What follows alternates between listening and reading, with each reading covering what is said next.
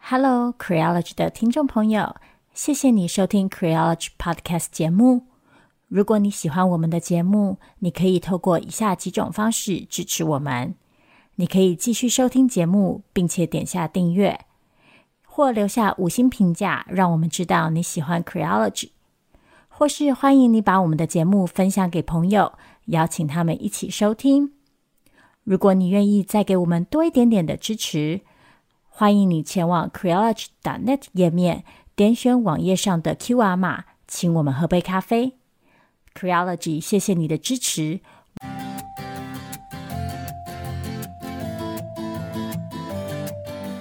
各位听众朋友，大家好，欢迎收听 Creology 的 Small Talk，我是娜娜，我是皮泰。今天 Small Talk 的标题就叫与听众的 Small Talk，嗯、是因为我们最近一连收到了好几个听众的来信还有留言，然后呢，想了一下就发现，诶这些题目其实非常适合放在一期节目里面一起来讨论哦。不过一期节目来说的话，我们发现可能又会有一点长。为什么呢？因为 V 太被我拖累，我们这是录第二遍。我们前一天录了一个多小时，录完之后，我发现我的麦克风居然没有声音。好啦，但是也有一个好处，就是呃，我们现在就发现啊，如果讲一个多小时的内容的话，可能真的大家听起来会有点负担。所以今天的节目呢，我们会拆成上下期，会一起放出来，但是大家就可以视你自己的情况，然后分开来听。好，不过进入正题之前，首先我是要来呃做一个赠书的活动。最近麦田出版了一本新书，是纳斯邦的《傲慢的堡垒》，非常感谢他们的邀请哦，就是我本身是有挂名推荐这本书。嗯，我觉得这本书非常适合，如果你对性侵、对现行的司法体制、对正义是什么，还有对 Me Too 运动有一些疑问的人，可以试试看来读这本书。我觉得他有试图提出一些解答。当然，我自己也觉得他可能对这种 正义的追求有点看得太高，认为人类都想追求更大的正义。但是不管怎么说，因为他举了很多的实例跟案例，那所以我觉得其实读完之后，或许会有一些我们可以借鉴的东西。那一共有两本书要送给各位听众朋友，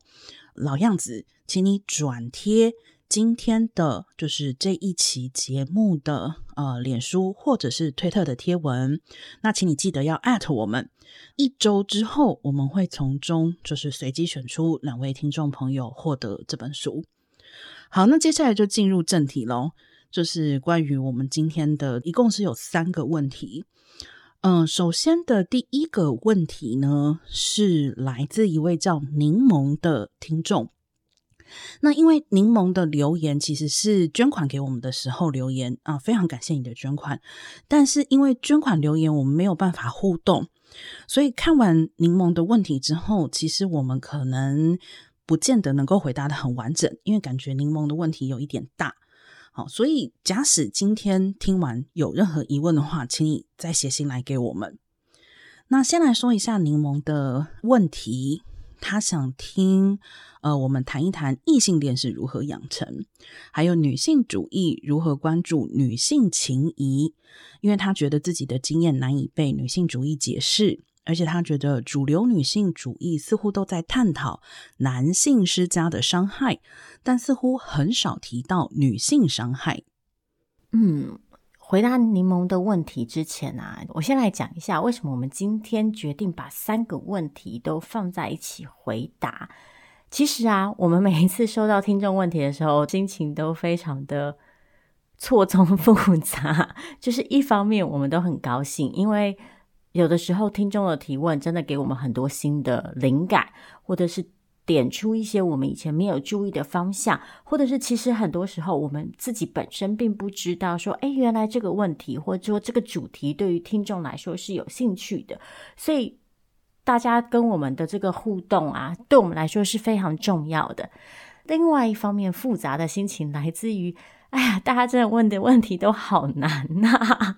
嗯，没错。我们今天在准备这一期节目的时候啊，就是。笔记都写得非常的多，然后，嗯，就像娜娜刚刚说的，因为有的时候听众来问题，可能是譬如说一个留言或者是一封信，有的时候我们可能可以写信回去确认说，诶，你的问题是这个意思吗？那有的时候不见得。我们有时候在阅读问题的时候，就会比较谨慎，希望可以确保我们解读到的意思是正确的。像我自己个人，我就会想要每一个方面都就是顾全到，所以回答问题对我自己来说其实是非常好的训练。就是每一次看到听众问题，就会逼迫我自己去从不同的角度去试着去想事情。今天之所以讨论这三个问题，这三个问题待会大家这样一路听下来之后，可能会发现，诶，这三个问题在讲的是完全不一样的事情。但是虽然表面上看起来是这样子，我自己其实觉得这三个问题在讨论的是非常共同的一个核心，就是女性主义作为一种理论，作为一种意识形态，它可以怎么，或者说它究竟要怎么样？被应用在个人生活层面上面，然后它可以怎么去回应跟处理个人的情感跟情欲，然后个人在这些方面所遇到的需求跟挑战，包括的是正面的需求，也还包括了负面的情感等等等等。所以我觉得这三个问题对我自己而言都是很珍贵的。讲回这个第一个问题啊。我自己对于柠檬这个问题的理解是有两个层面，就是关于女性伤害跟女性情谊的这个部分。我的理解是，第一个层面是所谓的友情层面，那就是包括了女生团体之间可能会出现的一些，譬如说暴力，譬如说霸凌等等等等的行为，然后或者是比较微小的冲突，或者是。嗯，排挤之类的状况。那第二个层面可能就涉及的是所谓的女女亲密关系，在女女亲密关系里，是不是还会出现亲密暴力的情况？如果是的话，为什么？这是我对柠檬的问题的理解。嗯，不管是哪一个层面，我的大前提之一都是这样子的伤害绝对是存在的，就是女性之间也会彼此伤害。我自己觉得很粗略的说，这样子的伤害，很多时候还是和女性在父权社会里被赋予的特定的角色形象跟行为规范是有关的，也跟父权社会把女性放置在什么样子的位置有关。像譬如说，从友情的层面来讲，我觉得。其实一个很大的因素是，父权社会其实并不鼓励女性发展女性之间的友谊，或者我更激烈一点的讲，我觉得父权社会其实某种程度上最大的嗯策略之一就是去分化女性。我看到柠檬这个问题的时候，我其实第一个直觉的反应是。呃，我觉得我们要理解任何主义或者是理论的局限性，就是比如说女性主义的局限性有没有？我觉得绝对有。任何理论、任何主义，我觉得都是有局限性的。女性主义截至目前为止，我认为在处理大多数的性别议题上面，其实都有关照到。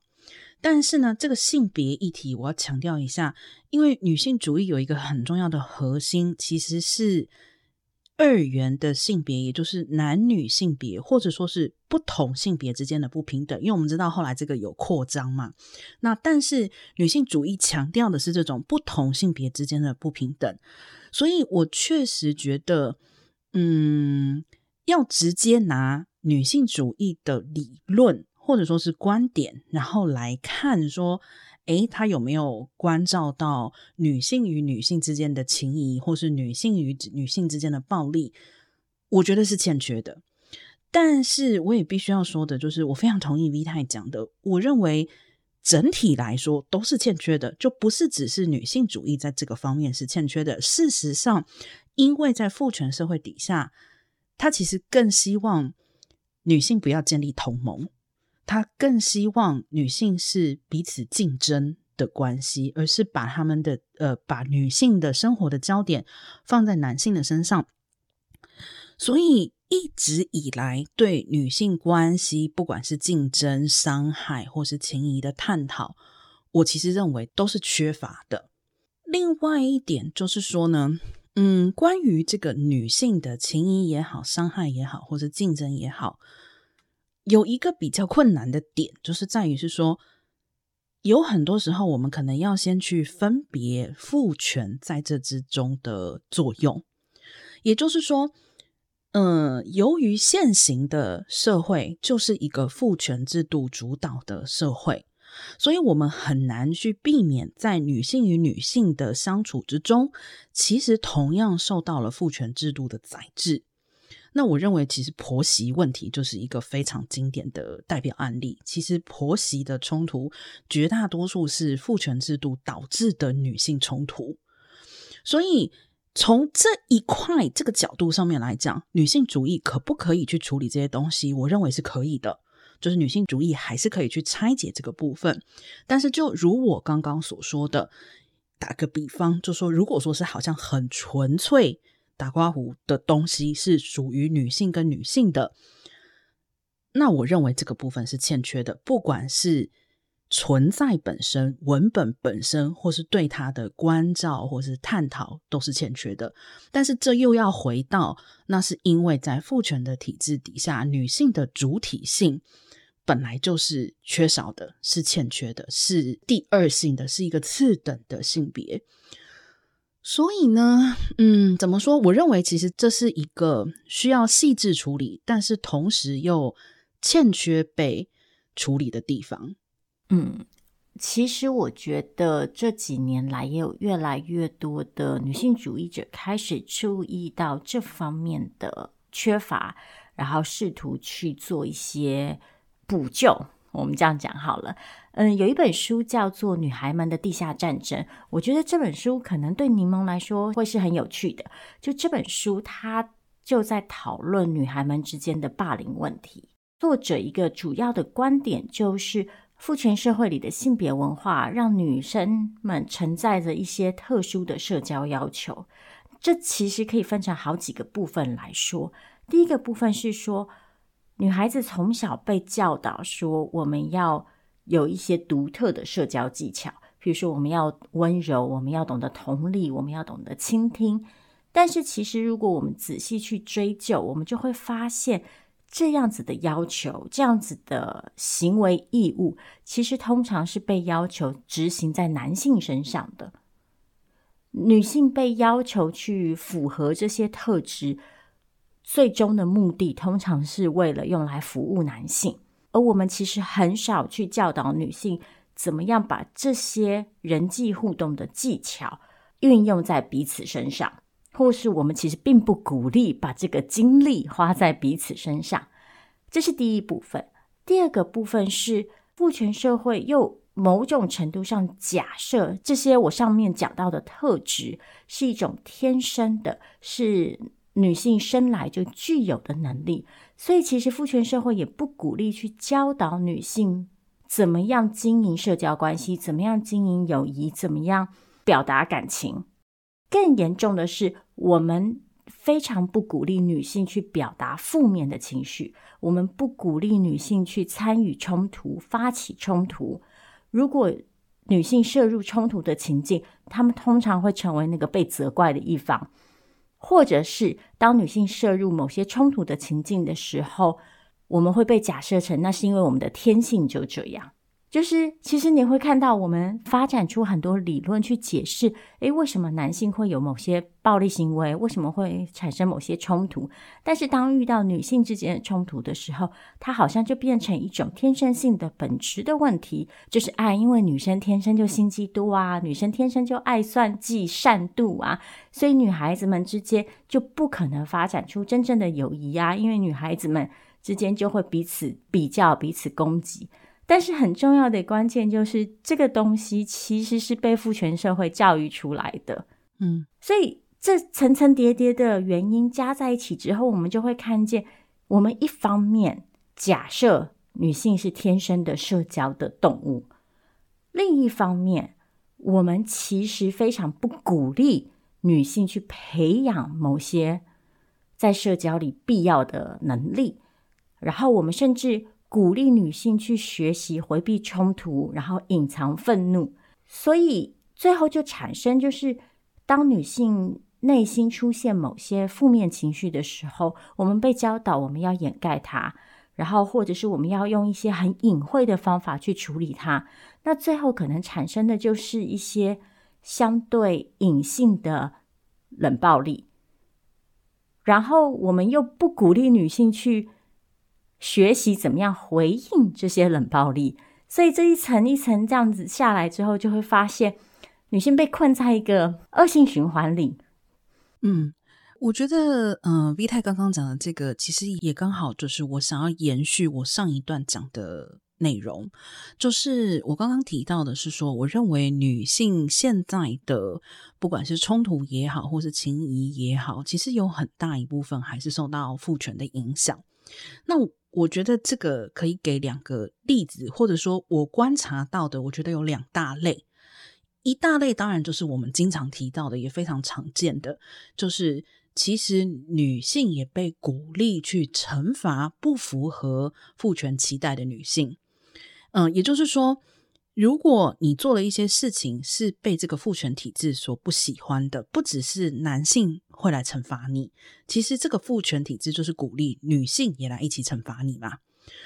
这个是一个层面，所以当你做的某一些事情哦，可能是。因为在父权里面受到排斥的时候，不管是哪一个性别，都有可能挪用父权的这个东西来针对你。但是因为针对你的人是女性，所以你感觉可能这是女性对女性的伤害。但挪用的东西本身是父权的。再来还有一种就是，或许它并不是用惩罚的形式，或者是批评的形式，它很有可能其实是用规范的形式。我相信很多做女儿的应该跟妈妈都有经历过类似的对话，就是当你的妈妈可能比较传统，可能她真的一直以来被灌输的观念就是，比如说女生坐要有坐相啊，好，那比如说你怎么可以不穿内衣出门啊？裙子怎么可以穿这么短啊？各方面，像我们这些就是有的时候可能开始接触女性主义之后，这些话听起来会觉得，哎。就跟你的观念其实相去甚远，但是这个其实也会成为一种所谓女性与女性之间的冲突。这个冲突我还是要说，也依然是来自所谓的父权的规范。那我觉得翻转过来说，另外一个层面就是，呃，像我自己作为女同性恋来讲的话，某一个程度上面来说，女同性恋好像可以比较摆脱这个东西。一方面来讲，我们是跟女性交朋友之外，我们也跟女性谈感情嘛，就是谈亲密关系。但是呢，因为社会并不是真空的，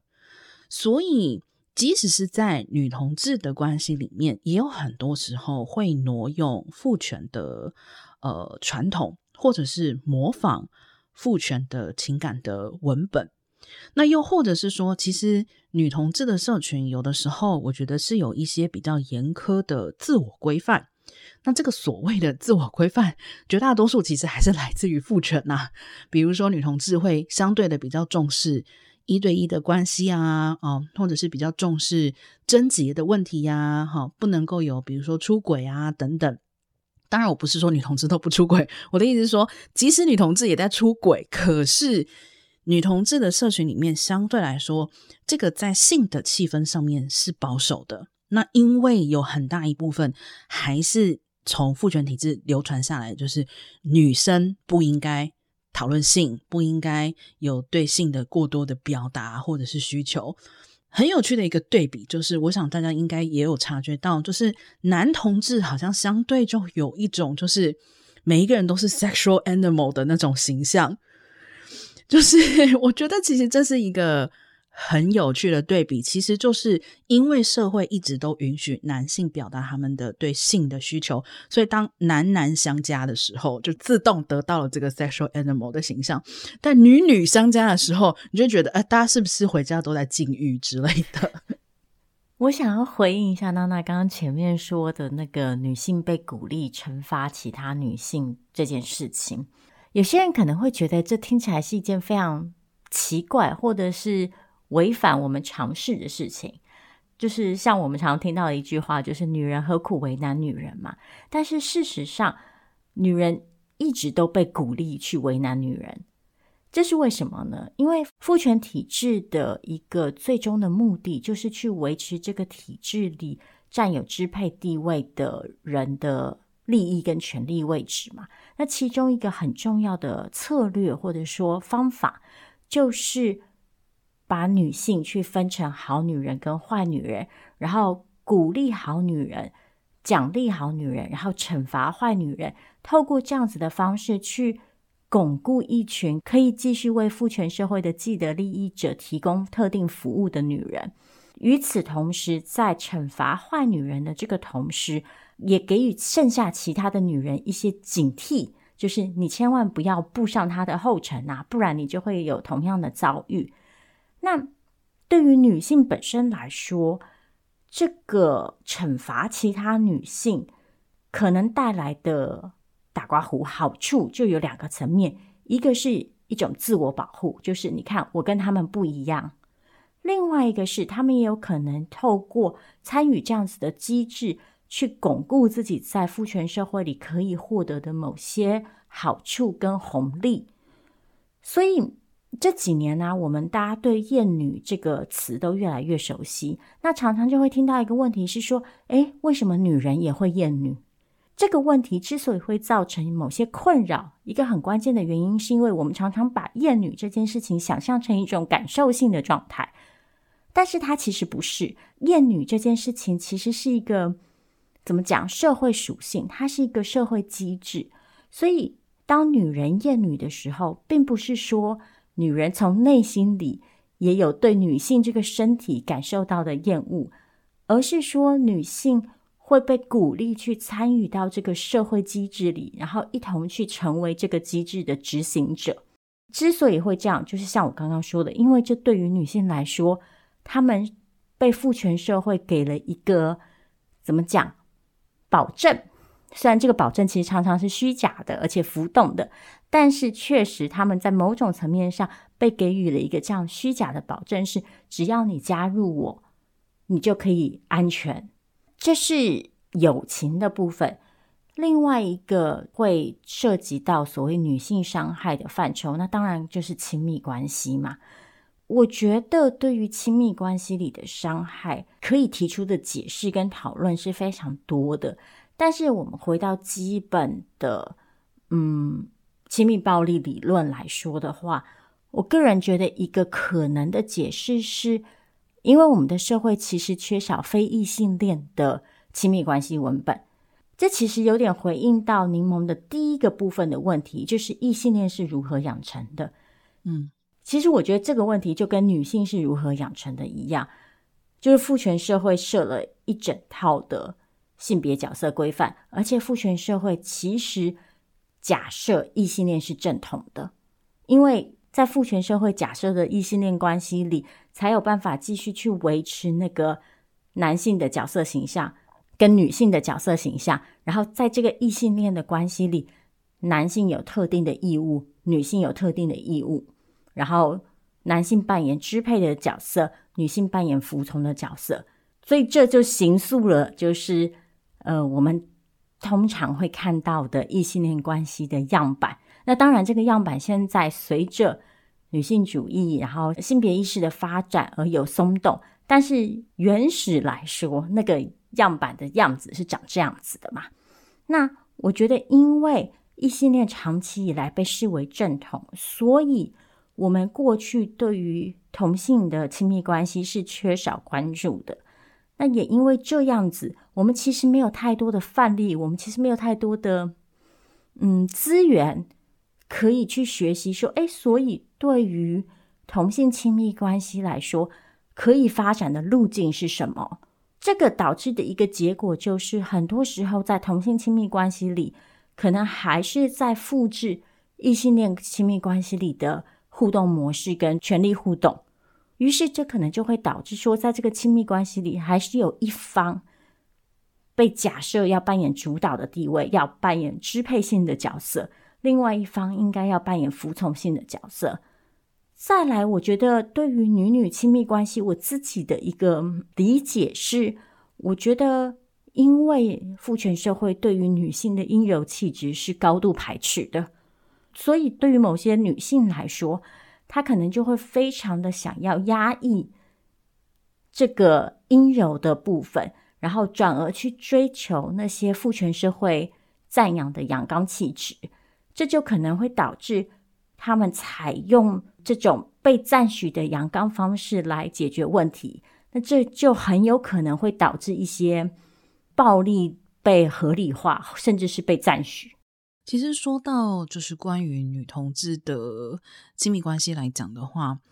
有一个层面来说，我觉得女同志的亲密关系也好，或是女同志的性也好，经常是被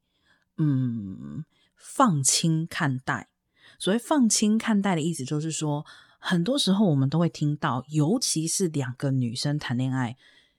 年轻的时候，常常就会听到有人说：“哎呀，这个你们就是还年轻哦，你们其实就是很好的朋友，你们就是女生就是很亲密啊，女生本来就会手牵手去上厕所，你这个不叫谈恋爱哦，你可能就是还没有接触过男人之类。”我是真的听过这种话。女同志之间的性，其实也是面临一样的情况。因为父权体制所要求的这个性是异性恋的性，是男与女之间的性，是有阳具的性，是有一个主导一个跟从的性。所以，女同志的性也好，或男同志的性也好，在这个父权体制里面来讲的话，男同志的性是受到了极度的谴责，因为他觉得。你这个就是不应该有这样子的一种结合方式，你不符合我们对男性阳刚的这种想象，因为他们的想象会认为，只要有一方是承受方，那就是必然是阴柔的，因为你抢了女性，就是父权体制之下分给女性的角色。但相对来讲，女性跟女性之间的性，因为没有阳具而被认为是小打小闹，就是好像这个就不是性行为。但其实不是的，就是好像我们以前会认为说性侵可能是有呃性器的插入，但我们现在也知道这个已经不再是判定的标准了嘛。但是看待女同志的性的时候，过去确实有一种很多的贬低的看法，就认为就是说哦又没有，就是你们这个跟在玩好像没有什么两样。但是如果你回过头去想，就是性愉悦这件事情，其实本来就跟就是有没有。阳具的介入无关嘛？所以为什么会有这种哦？好像女女的性不重要，或者是是小打小闹，其实也是来自于这种就是父权体制底下对性行为其实排序了什么是好的性行为、正统的性行为，什么不是，什么是无关紧要的，什么是应该被惩罚的。不过我觉得确实像我刚刚也提到，就是除了就是说。很大一部分女性与女性之间的互动或者是冲突，还是受到父权影响之外，那种更加原生的东西，我觉得还是很欠缺，欠缺被关注，也欠缺被讨论。那我觉得这也是为什么很多时候这种发生，或者说很多时候这种描述是重要的，就是比如说。我自己好像曾经在某个地方说过这句话，就是我觉得只要是比如说是女女的情欲文本，就不管这个内容是什么，我首先就先打一颗星，就是因为它是女女情欲文本，就直接先得一颗星，因为太欠缺这方面的描述了。那当然，这里面有没有可能还是你去分析它之后，发现，诶，它好像还是复制了父权的模式或者什么？这当然都是有可能的。可是，首先必须要先有更多这样子的叙述出现嘛。以我个人来说的话，我以前对于女校经验其实是看得比较普通，就是我其实觉得，就是比起我某一些非常热爱女校的同学，就我对女校算是很无感。但是确实后来我有一点觉得，女校的经验有它一定的好处跟重要性。就虽然我们不是在一个真空的社会里面，但是在女校的校园里面，大概是我已经能够想象得到，就是比较排除掉男性的影响。就我不会说完全没有，但是在这个女校的封闭空间里面，比如说你们在学业上的竞争也好，或者是说。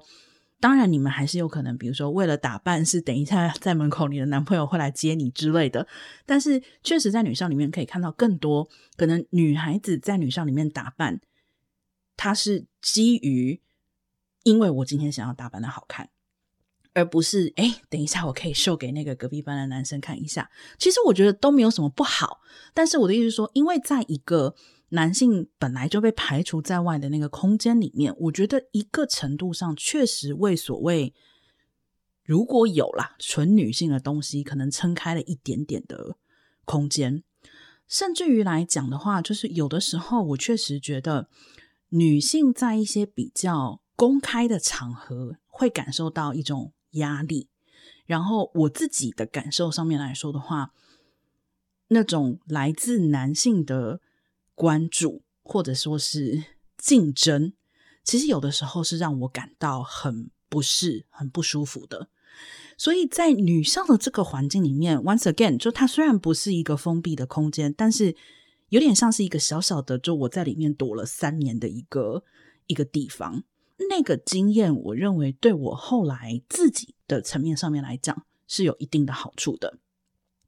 但是呢，讲到这里，我也就要再回到我刚刚一开头讲的地方，就是所谓理论跟主义的局限性，还有理论跟主义很多时候其实可能没有办法处理个人经验，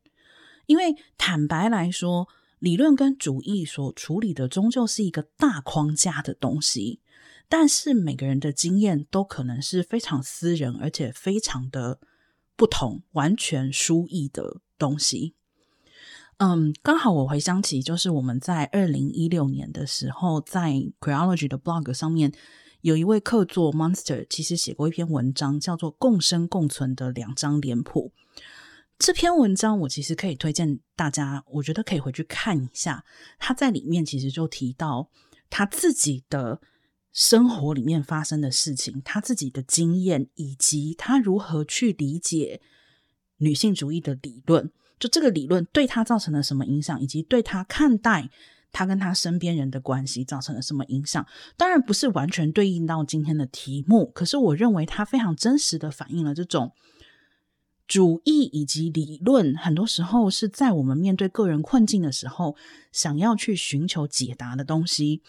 但同时，我们又会因为他没有办法处理到非常细致的个人经验的时候，感到挫折。那我只是想说，这都是非常正常的，就是理解任何理论有其局限性，我觉得这才是正常的。就如果真的有一种理论是可以解释所有的事情的话，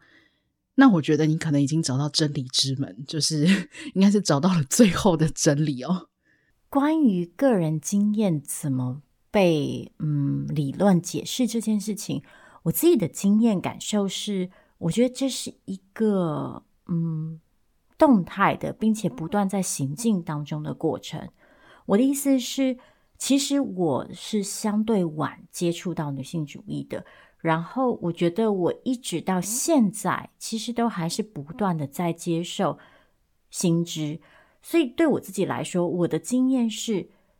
我是先有了个人的身体经验嘛，然后可能在很多年之后。我无意中接触到某一个理论、某一个说法、某一个陈述，然后我巧合的发现，诶，这个好像对应到了我什么什么时候很年轻的时候曾经有过的一种感受。所以对我来说，我从来都不是在学习女性主义的时候不断的去讲那个对应。我不是说今天读了什么就在想说，诶，这个可不可以拿来解释我个人的处境？而是反过来的，是我是先经验，然后在读书的过程当中，可能让这些解释碰巧的发生。当然，我也承认，有的时候我也会遇到一些生活中的困境跟问题，是我会非常渴求可以立刻被解决或是被解释到的。遇到这种情形啊，我觉得去阅读其他人的经验是最好的解方。嗯，这也是为什么我们一直强调说，女性的经验分享、女性的主体、女性的生命故事是很重要的，因为透过其他相同的身体，但这里又要再讲一次，就是不是所有的女性因为拥有了女性身体，所以都共享同样的经验，但是确实作为社会性的女性，在父权体制下，我们面临的是一些共同性的压迫。所以在这种情形下，去阅读其他女性在这样子的体制下的经验，我觉得是很有帮助的。对，其实我刚刚讲的意思，绝对不是在说个人经验不重要，而是，呃，想要强调所谓局限性的这个部分。甚至于，我觉得换一个角度来讲，如果你对女性主义就是每一波的这个流派的演变，其实有大概的观念的话，你应该就会发现，其实这个演变有很大一部分也是基于个人经验推动的，只是它是基于更多的共同的个人经验。所以，就比如说，在女性主义最早、最早、最早、最早开始发展的时候，曾经有过非常极端的一些看法，就认为，比如说。因为我们现在要就是女性当自强，所以你不应该再回家做家庭主妇啊！你怎么可以选择做家庭主妇？你这样选择就是政治不正确，是不对的。那也因此就掀起了一波对这样子的这种女性主义的反扑。所以那为什么呢？就是因为有很多人他的生命经验就是发生了，哎，你这个理论跟我现在的经验就实在是相去太远了。当它是一个巨大的集体共同的个人经验的时候，就会发生嗯理论的改变。所以就像 V 太讲的，其实现在更多的去分享个人的经验，我觉得那也就是为了在未来或许就会有我们也可以找到更多的共同的经验。那现在我觉得女性主义所欠缺的这个部分，那或许以后也就可以被补上。好。那我们来看下一个问题，下一个问题也是听众朋友的来信哦。那他说之前听到我们谈这个青少年情欲被搁置，在教育中鲜少处理，几乎缺席的情况，他想知道我们觉得应该怎么补强这个部分。他自己感觉是性别教育有越来越打破二元，但性教育经常停留在生理上的知识，而在校园里面常常面对。无所不在性相关的问题，例如小孩会在黑板上画挑逗性十八禁的漫画，在教室里模仿 A 片动作，或是公开说带有性暗示的词汇等等。他想知道说，小孩在摸索，我们应该制止吗？或是该怎么引导？又要用什么理由来说服他们？如何才不会让他们对大人失去信任？嗯，V 太先来好了。非常巧合的就是，在我在准备回答这个问题的时候，我刚好在脸书上看到一篇文章，是来自刘玉豪老师。刘玉豪老师之前曾经因为在课堂上教怎么使用保险套而遭到呃萌萌们的就是提稿跟大量的攻击。那刘老师他分享了一个他在演讲的时候收到的提问，这个提问的。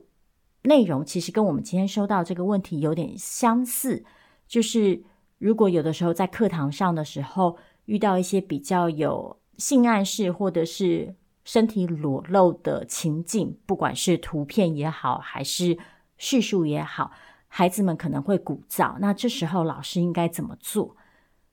他提出的一个建议可以用一句话总结，就他总结的那句话，我觉得非常非常的有意思。他说。江湖一点绝，讲破无价值。这是一句台语俗谚。我觉得这句话讲的真的就非常的好，而且非常的切题。他说到他的做法就是，如果他今天知道他接下来在课堂上可能会要让孩子们看到一些裸露的图像，他会在这件事情发生之前就怎么讲，先拆弹。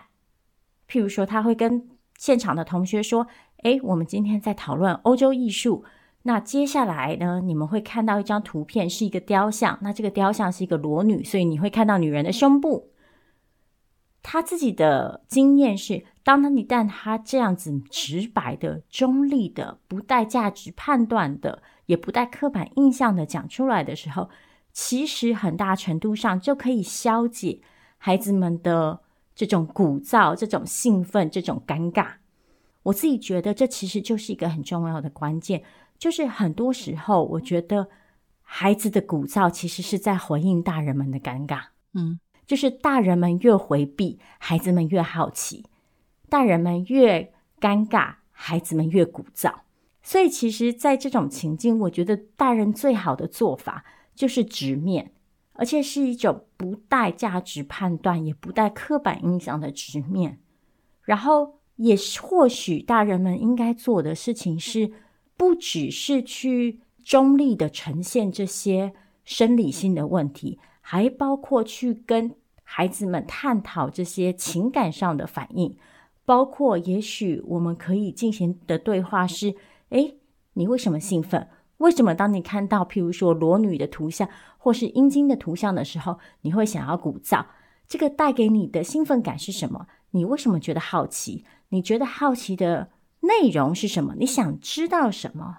那或者是如果有觉得不舒服、不愉快的孩子，诶，看到这个图像让你感到不舒服的原因是什么？如果当在一个课堂上有同学在鼓噪，有同学却觉得不舒服的时候，我们要怎么办？我觉得去鼓励，嗯，孩子们去讨论这些情感性的、情绪性的东西也是很重要的。嗯，我自己在跟呃小孩子相处，或者是说在一些教学现场的经验，确实，我觉得不只是性教育，在任何层面上跟小孩，我觉得坦诚都是最好的策略，就是。我觉得很有趣的一件事情，就是我们好像长大之后都忘了自己做过小孩，就是变成大人之后，我们就自然而然的觉得，哎，有些事情应该遮遮掩掩，应该就是不要让小孩知道。但我觉得，如果你回忆一下，多数的人应该还是可以回忆得起来，就是你大人越不想回答你的事情，通常就是你越想问的事情。我们的性教育讲白了，我认为为什么会停留在生理知识，其实就是。最终对性传达的是一种羞耻的态度，就是讲完了之后跟你说这个器官叫什么，它的功能是什么，但是因为对实际上性的行为是羞耻的，是贬低的，所以才导致这个只停留在，我觉得甚至于不能说是生理教育啦，我觉得叫做看图念文字。比如说，像刚刚提到的这个刘玉豪老师，他为什么教使用保险套会被萌萌告？这是一脉相承的逻辑啊！因为性是羞耻的，你怎么可以教我们的小孩用保险套？你这就是在教他们，就是说，哦，他以后就是会要发生性行为，不是？那人本来就是长大以后就有可能会发生性行为嘛。那比起他不知道保险套怎么用，你应该更希望他知道正确的避孕观念，不是吗？所以。如果说我们整个这种教学也好，或者说整个社会，就说长辈年长的人看待性的态度，就是觉得是羞耻的，是不能被讨论的，那这个性教育就永远都不会发展，我们就会永远都停留在女生去借卫生棉的时候都不能大声说的情况，因为任何事情只要跟性沾到边，就是不好的，就是羞耻的，不应该被。公开的嘛，一定会有人在这个地方就会觉得说，哦，那他们就这么小，难道我们就要教他是什么都要教他或什么？呃，我觉得不是，就是我们没有这么极端，对不对？就是我们小的时候，比如说你也看过别人开车，但你很明显的知道你的这个年纪现在没有办法开车，对吗？可是就好像有的小孩终究还是会跑去偷开车，所以。这个其实是一步一步，你可以去让他理解，或者说是去讨论的事情。越是回避，就比如说有的家长的态度，就会觉得说啊，火就是很危险，我就是要告诫小孩绝对不能碰火。那也有的家长会觉得说啊，如果我真的碰了的话，那可能痛一次他就会知道。我不是说哪一个方式比较好，但我只是在说回避这件事情，其实就变成说，我们就在一直绕开所谓性教育的核心。其实它不能够只停留在看图念名词的部分，而且其实这种回避性的性教育最大一个问题就是，它把我们人生的进展好像都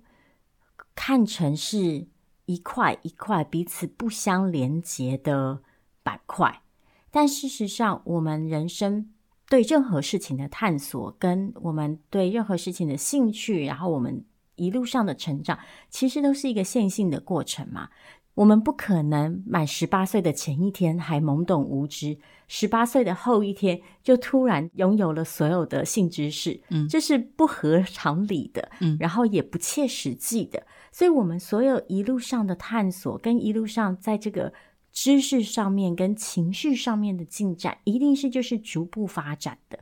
另外一方面来说，每一个人发展的脚步速度也不一样。所以，对于教育工作者来说，我相信这当然是困难的，因为你要怎么样去配合每一个孩子不同的速度。但是，另外一方面，我也相信是提前比延后好。就是我觉得提前一定有提前的方式。那当然，这个部分可能会需要我们花费一些心力去讨论，说怎样的语言、怎样的描述、怎样的传递方式是对于。某个年龄层的孩子最适当的，但是我们必须要意识到的事情是，事实上，对于孩子来说，他们的发展往往比我们意识到的早。嗯，作为大人，我一直觉得可以做的最好的事情，就是在之前帮孩子们做好准备。其实就有点像我们上一次在聊那个言情小说的时候，我们其实就讲到。娜娜跟我都是，我们的妈妈都会带我们去租书店看言情小说。嗯，我妈妈采取的态度就是，她不会去禁止我看，因为她知道我一定会有兴趣嘛。那与其去禁止你，与其去等说，啊，你必须要等到十五岁、十六岁才会看，那不如 OK，你很好奇，我就带你先去尝试。也许你看完了之后不喜欢呢。事实上，我自己也确实就是经历了大概两三年的。言情小说的热衷期之后，然后我自己就放弃了，因为我就突然觉得它没有办法反映我的情感需求了。嗯，我就觉得突然觉得这些东西好古板了。嗯，然后我开始转向了。所以我觉得那些探索都是很重要的，因为这些探索、这些不同的尝试，才有办法去帮助我们去了解到底对我们来说，我们在意的是什么，我们喜欢的是什么，我们不喜欢的是什么。嗯。其实像刚刚提到说啊，要对小孩坦诚啊，我不否认这是一件很难的事情，因为这种坦诚啊，不只是说你要对小孩诚实，它也包含你要对你自己诚实。多数的时候，讲真的，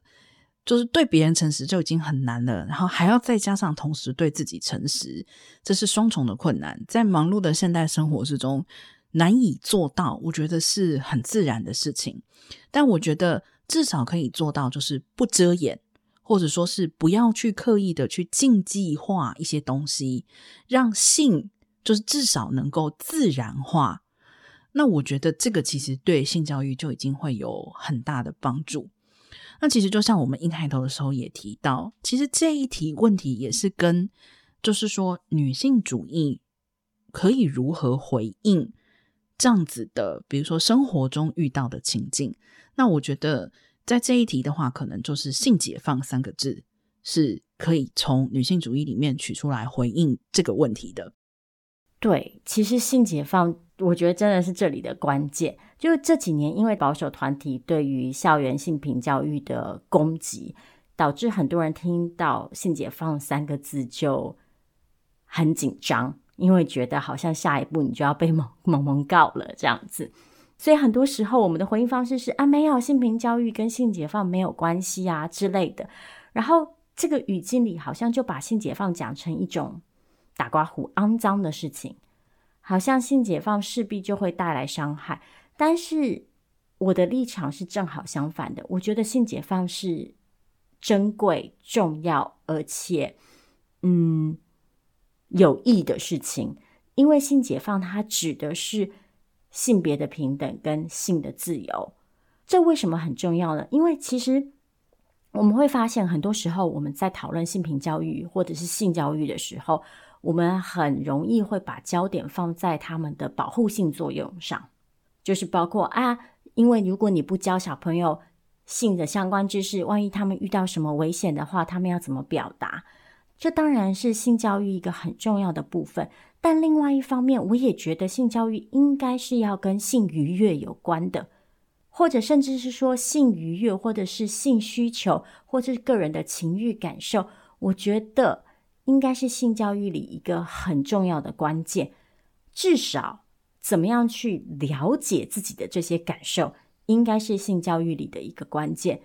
因为我一直相信啊，如果你没有办法理解自己喜欢的是什么，你其实也就没有办法理解自己不喜欢的是什么。嗯，然后会对你造成伤害的是什么？嗯。同样的，如果我们只沉浸于就是这个性的伤害这个部分，我觉得我们就很难去感受到性可以带来的正面的力量。但是性它其实应该是一个正面的、有力量的事情。嗯，最后我想要分享一篇文章。是我刚好在为这集做准备的时候，我就想起来有一篇文章是几年前我看过，然后我非常非常喜欢的文章。它的作者是翁丽鼠老师，翁丽淑老师是欧巴桑联盟的成员，然后也是亲子共学和性别平等教育协会的理事。这篇文章是二零一六年写的，但是到今天都还是非常非常的切题。它叫做《我在性平教育的摊牌》。那里面有一段话我非常喜欢，是这样说的：“他说，性解放呢，并不是切断你的脑筋线，像发情的动物乱冲，而是尝试断开捆绑你的道德枷锁，抛开那些恐惧，解开那些靠近污秽的害怕。”仔细的凝视性这件事情，深入的思考关于性的一切，然后慢慢的形成你对性的理念和价值观。你怎么看待你的身体？你怎么思考欲望这件事？你期待怎样的关系？你怎么理解性里的责任和牵扯？你用什么眼光和态度来看待与你不同的性价值？而在性的隐私和伦常里，你又怎么摆放它的位置？嗯。这边其实也很推荐大家可以关注，就是亲子共学这个团体，还有欧巴桑联盟这两个组织本身关系比较密切。那他们其实像在亲子共学里面有非常多的家长跟小孩一直都在共同探索，就是教育更多的可能性。那欧巴桑联盟的话，则是基于他们在亲子共学的经验，其实有提出实际的政策跟政见。那我觉得这其实不只是做父母的人可以去关心跟了解，其实我觉得我们每一个人，因为我们都一直讲嘛，就 it takes a village to raise a child，那我们所有的人都有责任，对吧？所以了解一下，我觉得都会有呃帮助，在跟年轻一代相处的时候，其实都会有正面的影响。好，那聊到这里其实已经蛮长了，所以就如同我们开头预告的，我们就在这边先收个尾。那大家可以休息一下，如果要接着收听下集的话，也可以直接点入下集。那下集我们会探讨一个不同的问题，或者是休息一下，因为你也已经听了一个小时了哈。那可以就是今天听完以后，明天再听下集的内容。那到这边先谢谢大家的收听，我们等一下下集里见喽。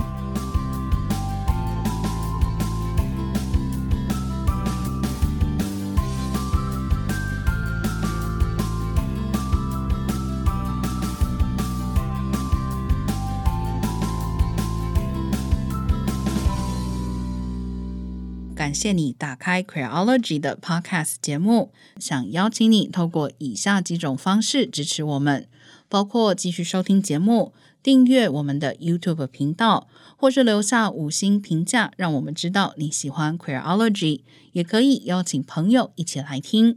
如果你愿意再给我们更多一点支持，也欢迎你到 Queerology.net 点页面上的 QR 码，请我们喝杯咖啡。网址是 q u e e r o l o g y dot net。